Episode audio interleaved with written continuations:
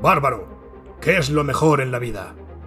Eh, aplastar monstruos, ganar PX y oír el lamento del Dungeon Master. Hola a todo el mundo, os doy la bienvenida a Level Up, un podcast ofrecido por ediciones Shadowlands dedicado a Dungeons and Dragons y en el que te echaré una mano para acercarte al juego y empezar tus aventuras en sus mundos.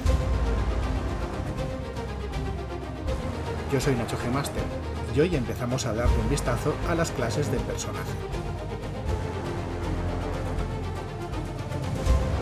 Como ya te he dicho en otras ocasiones, la clase de personaje es una de las plantillas a través de las cuales crearemos el personaje y en concreto la plantilla a través de la cual progresaremos en el mismo. Es una opción muy importante ya que la clase de personaje es literalmente el tipo de personaje que vamos a jugar. Marcará nuestro estilo de juego, el concepto y las opciones a través de las cuales podremos hacer progresar al personaje. Como ya sabes, las clases avanzan a lo largo, de 20 niveles, cada nivel ofrecerá nuevas capacidades. Como veremos más adelante, es posible avanzar en más de una clase a la vez, lo que llamaremos multiclase, ya que cada uno de los niveles que progresemos dentro de nuestra carrera de aventurero podremos hacerlo en una clase de personaje distinta si así lo deseamos, mientras que cumplamos los requisitos mecánicos para ello.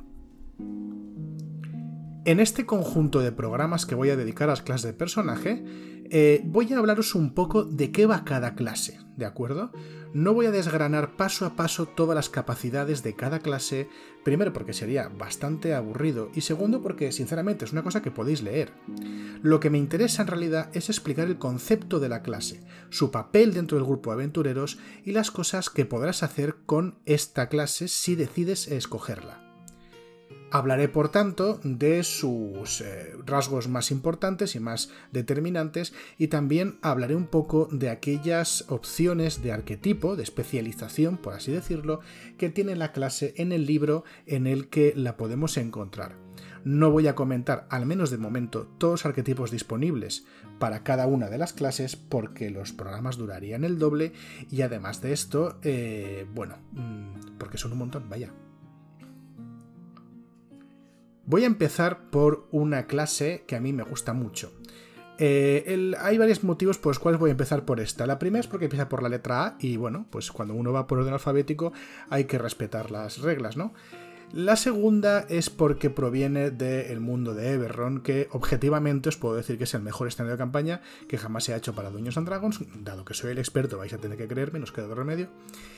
Y eh, luego porque me parece una clase súper chula que creo que, bueno, que combina muy bien o que complementa muy bien las clases que hay en el manual del jugador. Veréis. Eh, la clase de artífice no está en el manual del jugador, es esta clase que os he comentado que estaba en un libro posterior. Aparece por primera vez en el libro de Dungeons que está dedicado al escenario de Everron, el Rising from the Last War, pero luego fue recogida en el libro de Tasha, del caldero de Tasha, que ese sí lo podéis encontrar en castellano. Eh, de hecho, si vais a buscarlo en algún libro, os recomiendo que lo busquéis en Tasha, porque está revisado y está más completo. ¿Qué podemos decir del artífice? Pues bien, el artífice es una clase que se centra en la versatilidad. Eh, para que os hagáis una idea, es una especie de navaja suiza que anda, ¿vale? Es un personaje que tiene un montonazo de herramientas a su disposición, a veces literalmente, eh, y puede solventar muchos problemas diversificando estos esfuerzos. Como pasa con cualquier personaje que tienda a ser versátil, al final acabará especializándose en uno o dos campos que hará especialmente bien y el resto de cosas las hará más o menos bien pero esos dos campos donde se habrá, digo dos por decir, ¿eh? Eh, donde se habrá especializado, pues realmente destacará en ello. Pero es que aquí el artífice, el amigo, eh, bueno, pues tiene capacidad para trastear con cacharritos, igual que pasa con el pícaro, que si trampas, que si cerraduras. Luego, por otro lado, es un lanzador de conjuros especializado en la mejora de los aliados, aunque también tiene capacidad de defensa y de hacer daño a los enemigos. Y luego lo que pasa con este tío es que va creando objetos mágicos. es muy tocho. O sea, va creando recursos en forma de, eh, objetos encantados eh, más o menos permanentemente que pueden ir mejorando o cubriendo los puntos débiles de su grupo. Es bastante, bastante interesante. También os digo que es una clase que exige algo de atención. Mm, es, no, no voy a decir que sea complicado llevar un artífice, pero desde luego sí que necesita eh, centrarse un poco y aprender qué es lo que puede hacer el personaje, porque veréis que os podéis beneficiar enormemente de eh, tener un buen control de las capacidades de la clase. Vamos a empezar por los rasgos y competencias del artífice. Eh, para empezar, hay que decir que la característica principal del artífice será su inteligencia no solo es su aptitud mágica, sino que además hay un montón de sus capacidades que dependen de la puntuación de inteligencia. Así que es sensato, si vas a hacer un artífice, invertir eh, puntos en la inteligencia o asignar una buena tirada a la inteligencia. Además de eso, eh, los artífices se benefician de tener una buena destreza, ya que eh, van a, bueno, pues si van a cubrir el papel de, cacharrero y de eh, trampero del grupo, ¿no? Para hacerse cargo de las trampas y las cerraduras que vayan apareciendo, probablemente tener una buena destreza les ayude y también de tener una buena constitución, evidentemente. ¿A quién no le va a gustar una buena constitución? El dado de golpe del artífice es dado de 8, así que no está en el dado de golpe bajo, de dado de 6, pero tampoco es una clase que destaque por su resistencia, como pasa con aquellas que tienen dado de 10 o incluso dado de 12. Dado de 8 pues es un dado de golpe medio. Tendrás que tener un poco de cuidado si te metes en primera línea de combate, pero por otro lado, bueno, pues tampoco vas mal. En cuanto a competencias, el artífice recibe competencia con salvaciones de constitución e inteligencia. Son también competentes con armas sencilla y con armaduras ligeras, medianas y escudos, con lo cual aquí vemos que al menos van un poquito mejor blindados que otras clases que solo tienen armaduras ligeras. El manual hace una referencia a las armas de fuego. Verás, las armas de fuego son una regla opcional que aparece en la guía del Dungeon Master. Eh, algunas personas gustan de tener armas de fuego más o menos eh, antiguas, renacentistas o incluso del siglo XIX en sus partidas. Otras mm, armas de fuego y fantasía no les parece que case bien. No obstante, eh, la clase artífice te dice que en caso de que tu, de perdón, en caso de que tu campaña contemple las armas de fuego, los artífices serían competentes con ella tiene algo de sentido, dado que los artífices pues, son, por lo que te he dicho antes, los cacharreros de este mundo, y por tanto, pues si alguien va a tener competencia en pegar trabucazos, pues tiene sentido que sea el tío que a lo mejor ha inventado el trabuco. Como veremos, eh, los artífices, eh, incluso cuando no hay armas de fuego, por ejemplo en el mundo de Eberron, eh, tienen cosas que pueden recordar a esto, aunque ya, ya hablaremos del tema. Los artífices también tienen competencias con herramientas de ladrón, de manitas y otras herramientas de artesano de su elección. Y son competentes con dos habilidades de entre una corta lista de conocimiento arcano, historia, investigación, medicina, naturaleza, percepción y juego de manos. En cuanto a las aptitudes de clase del artífice, eh, vamos a ir viendo que todas giran en torno a la magia, a entenderla, a crear, fabricar y manipular objetos mágicos. Eh, empezamos por la aptitud de arreglos mágicos que vemos que permite al artífice eh, digamos, crear pequeños dispositivos que eh, tengan un efecto mágico eh, temporal y poco poderoso, en el sentido de que no están pensados ni para hacer grandes cambios en el enemigo, ni para causar daño, ni para hacer efectos de apoyo muy, muy altos, pero hace cosas como por ejemplo que arroje luz, que reproduzca un sonido, o que eh, grabe un mensaje, o que tenga un pequeño efecto visual. Es un poquito trasladar un truco, ¿no? como prestidigitación por ejemplo, pero a un cacharrete que lo reproduzca cuando a ti te interese. A nivel primero también encontramos que el artífice ya es un lanzador de conjuros. Eh, tiene la particularidad de que usa herramientas como canalizador arcano y eh, tiene conjuros preparados. Lo que quiere decir, ya lo veremos cuando hablemos de la magia, que prepara conjuros tras cada descanso largo de entre todos los conjuros disponibles para su clase y además es capaz de lanzar conjuros con lanzamiento ritual, eh, sacrificando tiempo para ahorrarse espacios de conjuro. Como te digo, esto lo iremos mirando un poquito más con detenimiento cuando lleguemos a la magia. Cuando subimos de nivel vamos adquiriendo dos capacidades. En primer lugar, la capacidad para imbuir objetos. Y esto es muy, muy, muy interesante y es uno de los puntos más fuertes del artífice. Porque veréis, imbuir objetos supone que el artífice aprende distintos efectos mágicos que pueden aplicarse durante un tiempo indefinido en objetos mundanos. A medida que va subiendo de nivel, aprenderá más infusiones y puede mantener activos a la vez más efectos mágicos sobre estos objetos. Algunas de estas infusiones reproducen objetos mágicos que ya existen, pero otras son muy interesantes, como ballestas que se cargan solas, armaduras que se pueden propulsarse o pueden propulsar sus puños como Mazinger Z, o un escudo repulsor. Eh, hay combinaciones muy locas y muy gansas. Las infusiones se quedan en los objetos tanto tiempo como el artífice diga. Pueden retirarse, pero si no pasa nada, pueden permanecer en el objeto de manera indefinida.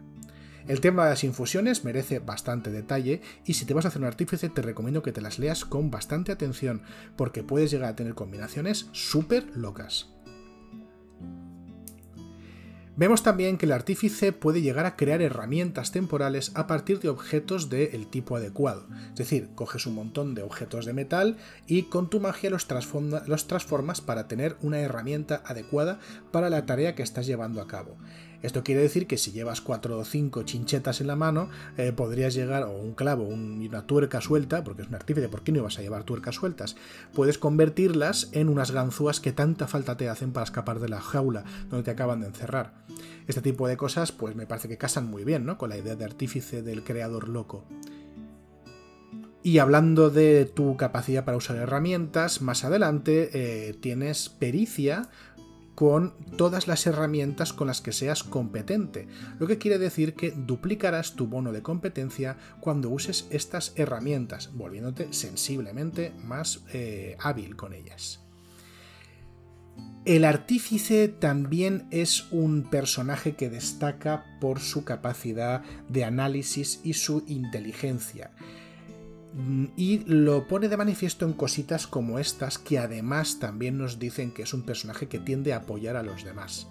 El destello de ingenio te permite, como una reacción, sumar tu bonificador de inteligencia a una tirada que realice un aliado.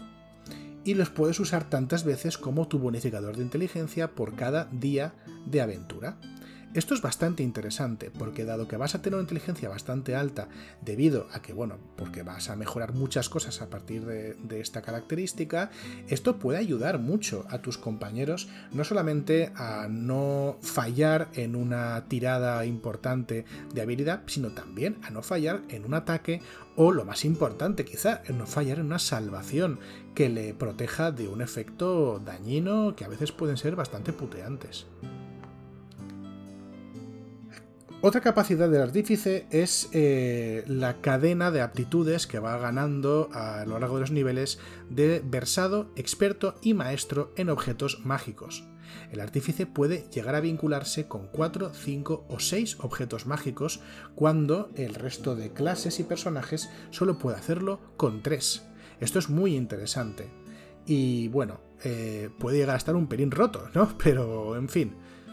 Mm, me parece que también encaja bien con esta idea del artífice como maestro absoluto de los objetos mágicos.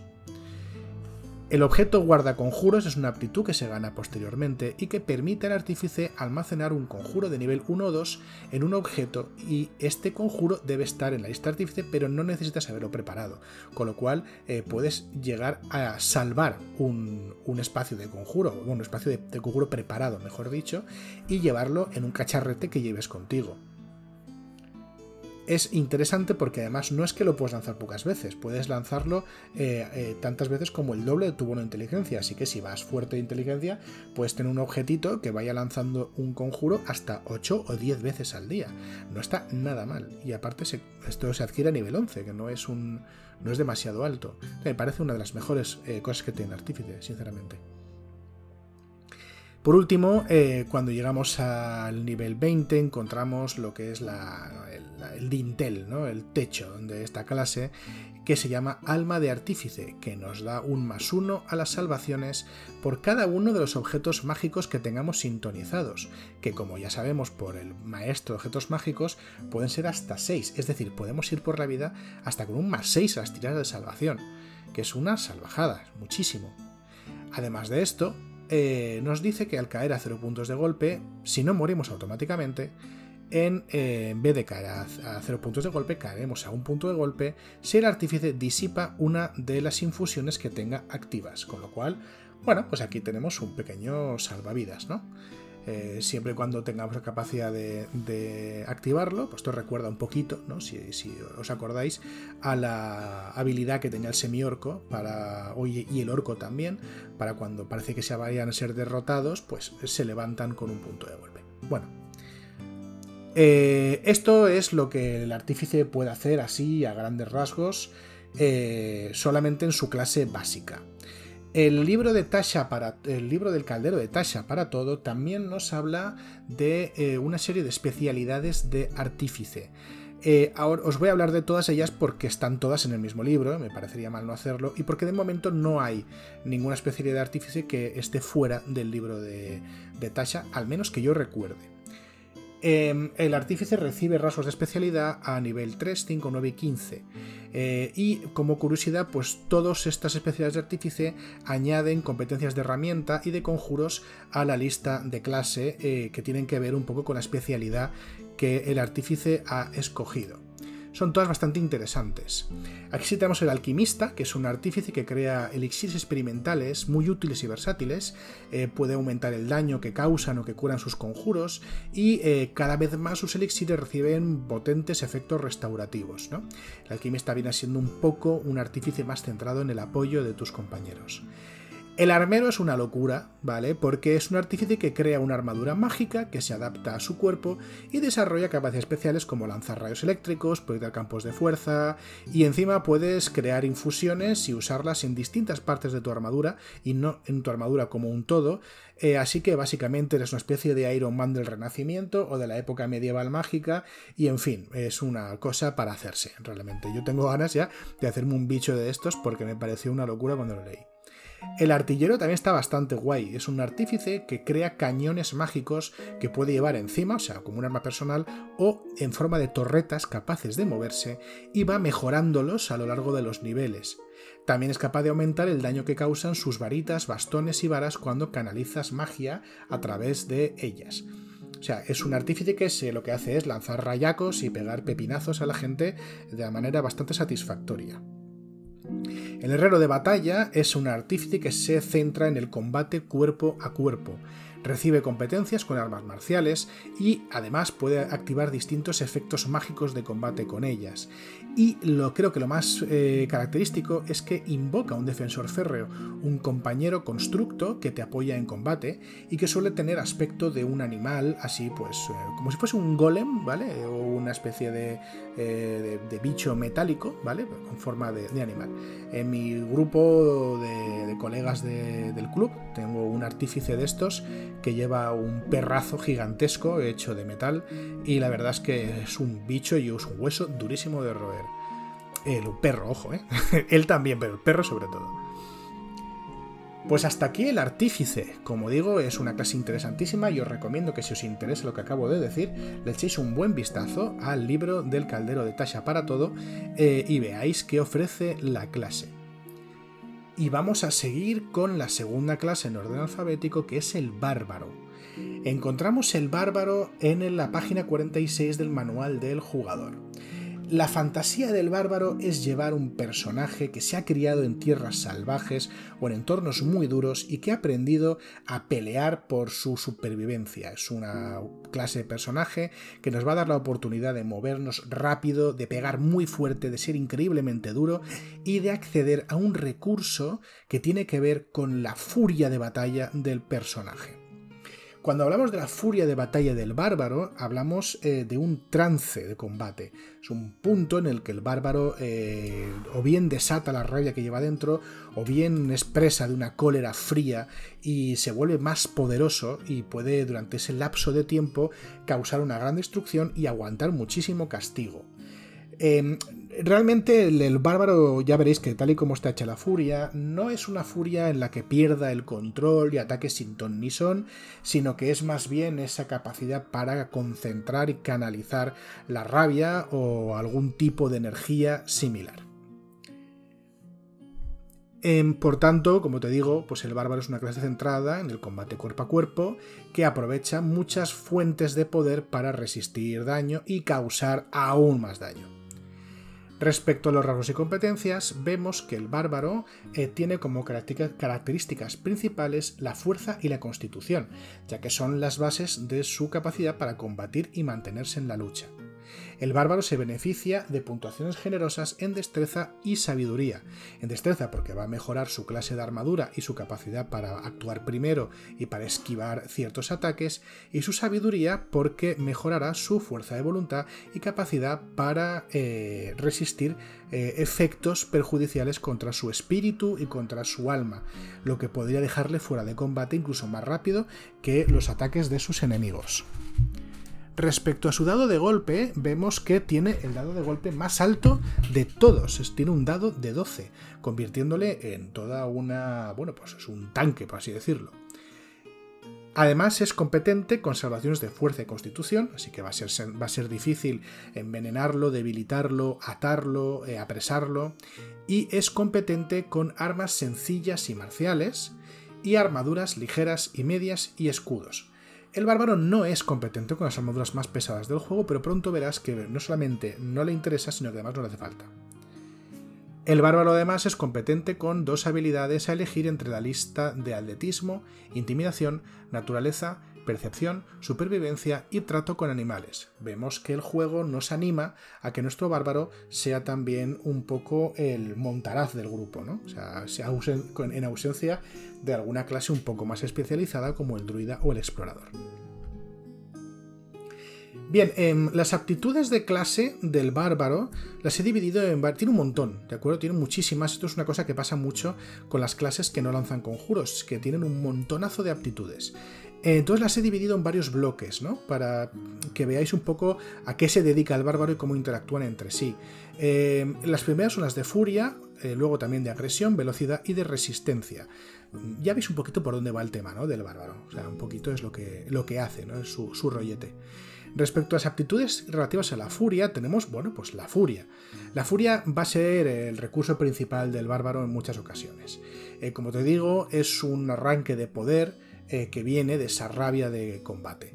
Durante la furia, y mientras no se usa armadura pesada, eh, eres bastante más fuerte, causas más daño en combate cuerpo a cuerpo, y además, y esto es súper importante, divides el daño que recibas de tipo cortante, contundente y perforante.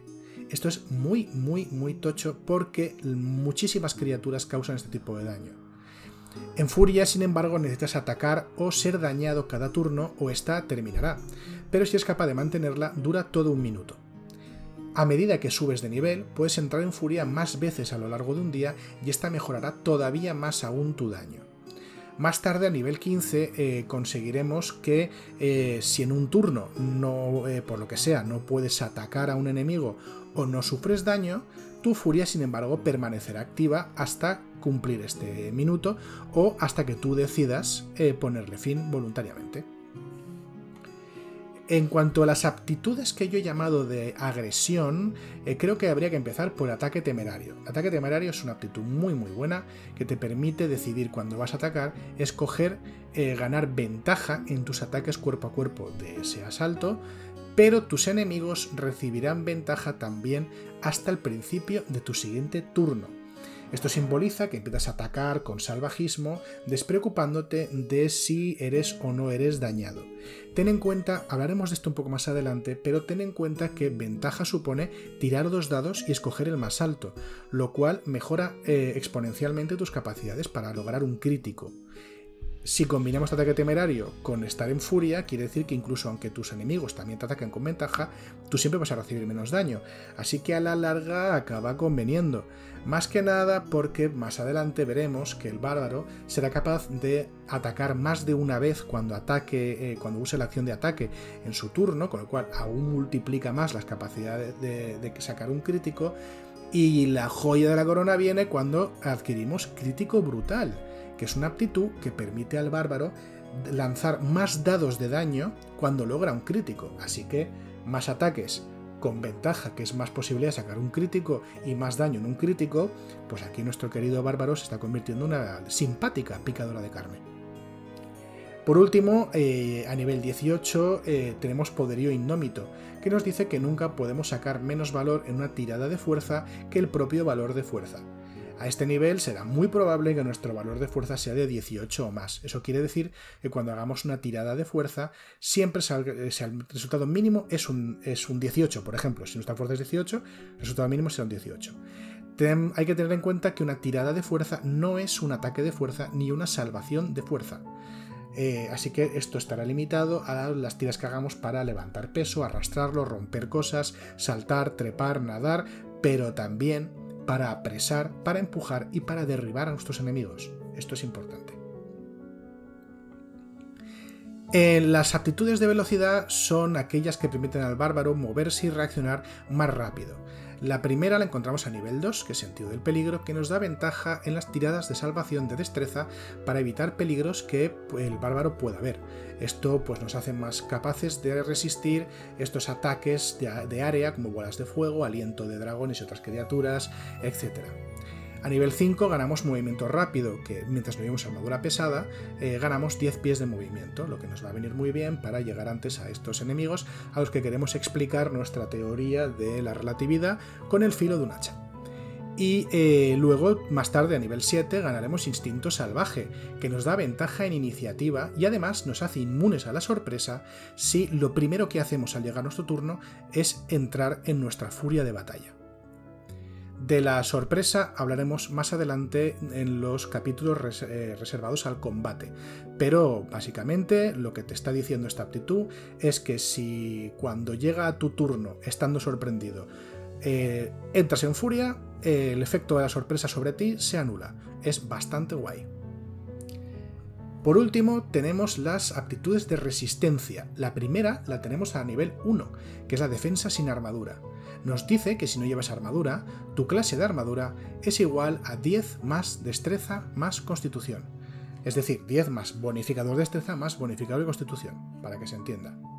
Hay que aclarar que esto no quiere decir que sumes tu constitución a la clase de armadura, sea cual sea tu clase de armadura.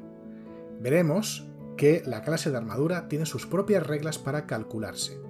Hay que entender que si no llevas armadura, puedes optar por que tu clase de armadura sea igual a 10 más tu bonificador de destreza, y hasta aquí sería la normal, más tu bonificador de constitución.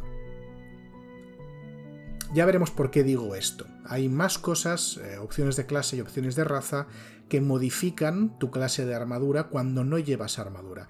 Y veremos cómo estas opciones no pueden apilarse entre sí, sino que al final hay que escoger una en la cual te vas a centrar. Aunque ya llegaremos a eso cuando hablemos de las armaduras en el capítulo de equipo. También tenemos la furia implacable, que la encontramos a nivel 11, que es interesante y que nos recuerda a esa aptitud del orco y del semi-orco y la del artífice que acabamos de ver de eh, recuperar puntos de golpe cuando caemos a cero. Nos dice que mientras estemos en furia, si caemos a cero puntos de golpe pero no morimos de inmediato, podemos salvar constitución a dificultad 10 para caer a un punto de golpe en su lugar. Cada vez que usemos esta capacidad, la dificultad de esta salvación aumenta en 5, es decir, la segunda vez que caigamos a 0 puntos de golpe cuando estamos en furia, podremos salvar, pero contra dificultad 15 en vez de 10. La tercera, contra dificultad 20 y así en adelante. Al terminar un descanso corto o largo, la dificultad para evitar caer a 0 puntos de golpe vuelve a ser 10 y volverá a aumentar cuando vayamos salvando. Evidentemente, si nos salvamos, pues caeremos a cero puntos de golpe y empezará la loca fiesta de estar pues moribundo, que es una cosa que no gusta a nadie. A nivel 20, el bárbaro gana una aptitud muy muy guay que se llama campeón primordial, que eh, aumenta en 4 nuestras puntuaciones de fuerza y constitución y aumenta nuestro nuevo máximo de estas características a 24. O sea que te conviertes en un bichardo mm, peligroso. Que sí, que bien, que es a nivel 20, pero, colega, es bastante, es bastante poderoso esto.